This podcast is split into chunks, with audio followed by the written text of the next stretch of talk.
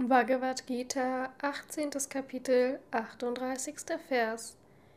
Die Freude, die aus dem Kontakt der Sinnesorgane mit den Objekten entsteht, die zuerst wie Nektar ist und am Ende wie Gift, sie wird als Rajasik angesehen. Kommentar Swami Shivananda Sinnesfreude ist mit Schmerz, Furcht und Sünde verbunden ein kleines Korn von Sinnesvergnügen ist vermengt mit einem Berg von Schmerz. Wer sich in Sinnesvergnügen ergeht, muss daneben auch Schmerz erfahren. Er fürchtet sich davor, die Dinge zu verlieren, die ihm Freude bereiten. Er ist an sie verhaftet. Verhaftung ist Tod.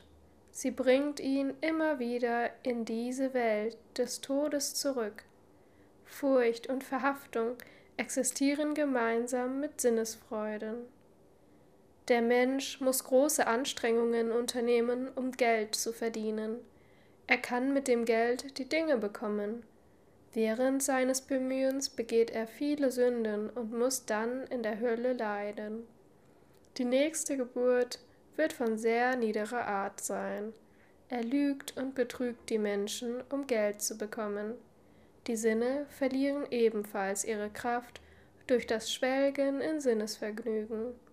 Er verliert Stärke, Kraft, Wohlhabenheit und Energie. Sein Verstand wird dumpf, schwach, unrein, trüb und irregeleitet. Er verliert sein Geld und das rechte Verstehen. Vergleiche Kapitel 5, Vers 22.